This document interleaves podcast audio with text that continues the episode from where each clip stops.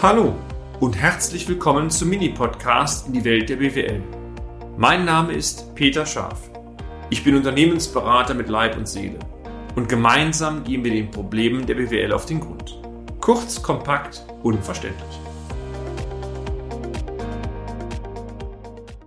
Fünf zentrale Kennzahlen zur Effizienzsteigerung Teil 5. Wertschöpfung pro Kopf. Vier Kennzahlen, meine Damen und Herren, haben wir uns oder haben wir Ihnen schon vorgestellt, von denen wir glauben, mit denen Sie die Effizienz Ihres Unternehmens und damit letztendlich die Rentabilität sehr gut überwachen können. Wie immer, die Kennzahl ist nur der Tacho, wie beim Auto auch. Entscheidend ist zu sehen, wenn die Kennzahl sich nicht so entwickelt, wie Sie möchten, an welchen Gründen können es denn liegen und vor allen Dingen, was tun Sie dagegen, um diese Kennzahl wieder in die richtige Bahn zu lenken und damit die Effizienz zu steigern. Und so ist auch mit der heutigen Kennzahl Wertschöpfung pro Kopf. Die Gewinn- und Verlustrechnung Ihres Unternehmens stellt wie immer die zentrale Unterlage dar, mit der Sie den Erfolg einer Periode messen können. Das gleiche natürlich gilt auch für die betriebswirtschaftliche Auswertung, im Jargon BWA genannt, wo dann jeder Monat oder die Periode bis zum aktuellen Monat abgebildet wird. Übrigens, das setzt voraus, dass die BWA auch korrekt verbucht worden ist. Und da klemmt's manchmal. Aber das soll nicht Thema dieses heutigen Beitrags sein. Die Kennzahl Wertschöpfung pro Kopf setzt am Ende an der Personalressource an, also wiederum an der Frage der Mitarbeitereffizienz. Und die einfachste Version dieser Kennzahl, das lässt die, die Bezeichnung schon ableuten, ist wie folgt definiert. Nehmen Sie einfach den Umsatz der Periode oder je nach Unternehmenstyp die Gesamtleistung, dividieren diesen Umsatz oder die Gesamtleistung durch die Anzahl der Produktivkräfte und Sie erhalten logischerweise einen Pro-Kopf-Umsatz. Betrachten wir diese Kennzahl einmal in den einzelnen Scheiben. Im Zähler wird zunächst die gesamte Wertschöpfung Ihres Unternehmens, das heißt die Gesamtleistung, abgebildet. Diese Wertschöpfung wird, bildlich gesprochen, durch ihre Produktivkräfte erbracht, also je nach Unternehmenstyp mit Muskelschweiß und mit Gehirnschmalz. So kann man es eigentlich sehr schön darstellen. Im Nenner sind die Anzahl der Mitarbeitenden aufgelistet, die diese Wertschöpfung erbringen. Also die Geschäftsführung gehört da normalerweise nicht rein und die Damen und Herren, die die Buchhaltung führen, auch nicht. Also reine Mitarbeiter, die am Ende die abrechenbare Leistung tatsächlich erbringen können zur Interpretation dieses Quotienten? Je höher sich die Wertschöpfung im Zeitverlauf darstellt, desto besser ist die Effizienz in Ihrem Unternehmen, weil einfach pro Mitarbeiter mehr Umsatz generiert wird. Die Grundstruktur dieser Kennzahl, meine sehr verehrten Damen und Herren, können Sie für alle Branchen anwenden. Klar, für reine Handelsunternehmen übrigens dann, wenn diese ausschließlich über elektronische Plattformen ihre Waren verkaufen, ist der Mehrwert dieser Kennzahl überschaubar. Gänzlich anders stellt es sich dar, wenn Sie Produzent sind oder oftmals im Handwerk tätig sind. Sie können beispielsweise auch einen Friseursalon dazu nehmen, denn am Ende geht es auch darum, wie viel Umsatz wird pro Kopf an Köpfen, nennen wir es mal, geschoren. Ein hoher Krankheitsstand beispielsweise führt zu einer geringen Gesamtleistung, weil ja die Wertschöpfung der Mitarbeitenden fehlt zwangsläufig dürfte auch dieser Quotient sinken. Die einfache Version dieser Kennzahl, also Umsatz dividiert durch Anzahl der Produktivkräfte, lässt sich dann deutlich verfeinern, wenn Sie nicht nur pro Mitarbeitenden vorgehen, sondern auch die Deckungsbeiträge nehmen, also nicht den Umsatz. Denn Umsatz ist ja nur die gebuchte Rechnung, entscheidendster Ertrag. Die Kennzahl lautet dann zwangsläufig Deckungsbeitrag der Periode durch Anzahl der Produktivkräfte. Und sie erhalten dann als Ergebnis den Deckungsbeitrag pro Kopf. Das Problem, die Berechnung ist zwar einfach, aber klappt natürlich nur dann, wenn Sie den Deckungsbeitrag aus Ihrem Unternehmen, aus dem Rechnungswesen ableiten können, setzt meistens voraus, dass man eine Kostenstellenrechnung haben muss, Spartenerfolgsrechnung oder, oder, oder, oder.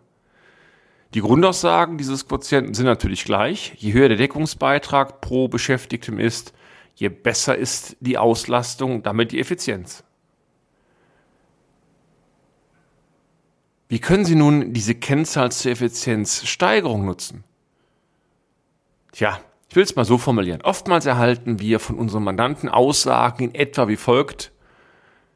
Ich möchte gern mit möglichst wenig Einsatz den maximalen Ertrag erzielen. Tja, auch wenn dieses Minimax-Prinzip betriebswirtschaftlich überhaupt nicht existiert. Es gibt ein Minimalprinzip, das heißt, ein festgelegtes Ziel soll mit minimalem Aufwand erzielt werden oder das Maximalprinzip, das heißt, zu einem festen Aufwand, zu einem festen Kostenblock oder Aufwand soll der maximale Umsatz erzielt werden. Aber Minimalprinzip oder Minimax-Prinzip ähm, gibt es nicht.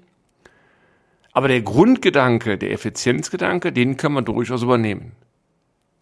Sie können nun an verschiedenen Stellschrauben drehen, um diese Effizienz und damit die Wertschöpfung pro Mitarbeiter zu erhöhen. Und dazu kann diese, aber auch andere Kennzahlen, die wir Ihnen vorgestellt haben, sehr gut verwendet werden. Tipps zur Effizienzsteigerung. Zum Beispiel reduzieren Sie den Anteil an unproduktiven Kräften im Unternehmen. Wir erleben das oft. Bei Banken ist es zum Beispiel auch so, dass der Wasserkopf von Jahr zu Jahr steigt.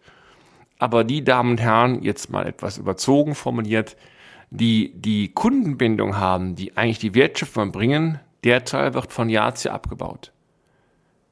Tipp 2. Minimieren Sie unproduktive Tätigkeiten, wie beispielsweise Rüstzeiten, Fahrzeiten, um die Wertschöpfung der Mitarbeiter zu erhöhen. Tipp 3. Arbeiten Sie, arbeiten Sie mit Standardisierung, Checklisten und so weiter, um Fehlerquoten zu reduzieren, aber auch den Durchfluss zu erhöhen. Tipp 4. Achten Sie auf ein gutes Betriebsklima, denn eine hohe, gute Arbeitsmotivation hilft, den Krankheitsstand zu reduzieren, die Bindung der Mitarbeiter an ihr Unternehmen zu erhöhen und natürlich auch die Wertschöpfung zu verbessern. Mal wieder die klassische Win-Win-Situation, von der alle profitieren. Tipp 5. Aufgabenverteilung. Verteilen Sie die Aufgaben nach Möglichkeit so, dass Sie Ihre Personal- und Sachressourcen optimal einsetzen. Zum Beispiel Mitarbeiter, die an einer gewissen Aufgabe keinen Spaß haben oder vielleicht die Qualifikation nicht haben, umsetzen in Bereiche, die sie gerne, ähm, die sie gerne bearbeiten, hilft manchmal. Der Mitarbeiter bringt mehr Leistung und sie können die Wertschöpfung erhöhen. Tipp 6. Reduzieren Sie Angebotsvielfalt. Ein großes Angebot, eine große Produktpalette ist einerseits gut, andererseits die logistische Aufwand dahinten steigt ziemlich, auch die Abwicklung von der Auftragsannahme bis bis bis aber auch, wenn Sie eine Bäckerei sind, je mehr Brötchen Sie vorne anbieten, je mehr verschiedene Rezepte müssen Sie anwerfen. Und dann ist die Frage, honoriert das der Kunde? Muss das sein?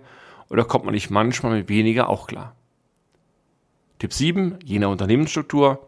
Fertigen Sie nach Möglichkeiten kleine Serien oder in Vorprodukten geht auch, um Rüstzeit zu vermeiden und natürlich die Arbeitseffizienz zu erhöhen. Sie kennen das, gerade im Maschinenbau, mal kurz eine CNC-Maschine umspannen ist schon Aufwand. Von daher gegebenenfalls lieber ein paar Teile, paar Teile mehr produzieren, die auf Lager legen. Und selbst wenn das ein oder Teil nicht benötigt wird, wenn man die richtige Abwägung äh, nimmt von mehr Produktion versus Rückzeiten, kommt meistens dennoch ein Effizienzgewinn raus, selbst wenn Sie später ein paar Teile vernichten müssen oder nicht verkaufen können. Merken Sie etwas? Die Möglichkeiten, die Effizienz in Ihrem Unternehmen zu messern, die, die sind vielfältig. In diesem Beitrag haben Sie bereits einige Tipps erhalten, die übrigens für die anderen Kennzahlen genauso gehen. Wir denken, ich denke, dass diese Kennzahl hier der Wertschöpfung pro Mitarbeitenden wiederum eine weite, gute Messlatte darstellt, um die Effizienz Ihres Unternehmens besser zu kontrollieren und natürlich gegenzusteuern. Unter uns, das war Kennzahl 5. Damit haben wir die kleine Reihe zum Thema fünf zentrale Kennzahlen zur Effizienzsteigerung eigentlich abgeschlossen. Aber gestern habe ich hin und her überlegt und dachte, nee, eine Kennzahl musst du den Damen und Herren noch vorstellen. Also aus fünf wird sechs. Im nächsten Beitrag stelle ich Ihnen die sechste und finale Kennzahl äh, vor. Also bleiben Sie am Ball. Es lohnt sich. Bis dann. Ihr Peter Schafer. Und damit sind wir auch schon am Ende des heutigen Podcasts. Haben wir Ihr Interesse geweckt? Fein. Dann besuchen Sie uns doch einmal auf unserer Homepage unter www scharf-office.de und schalten Sie auch beim nächsten Mal wieder ein auf eine kleine Reise in die Welt der BWL. Ihr Peter Scharf.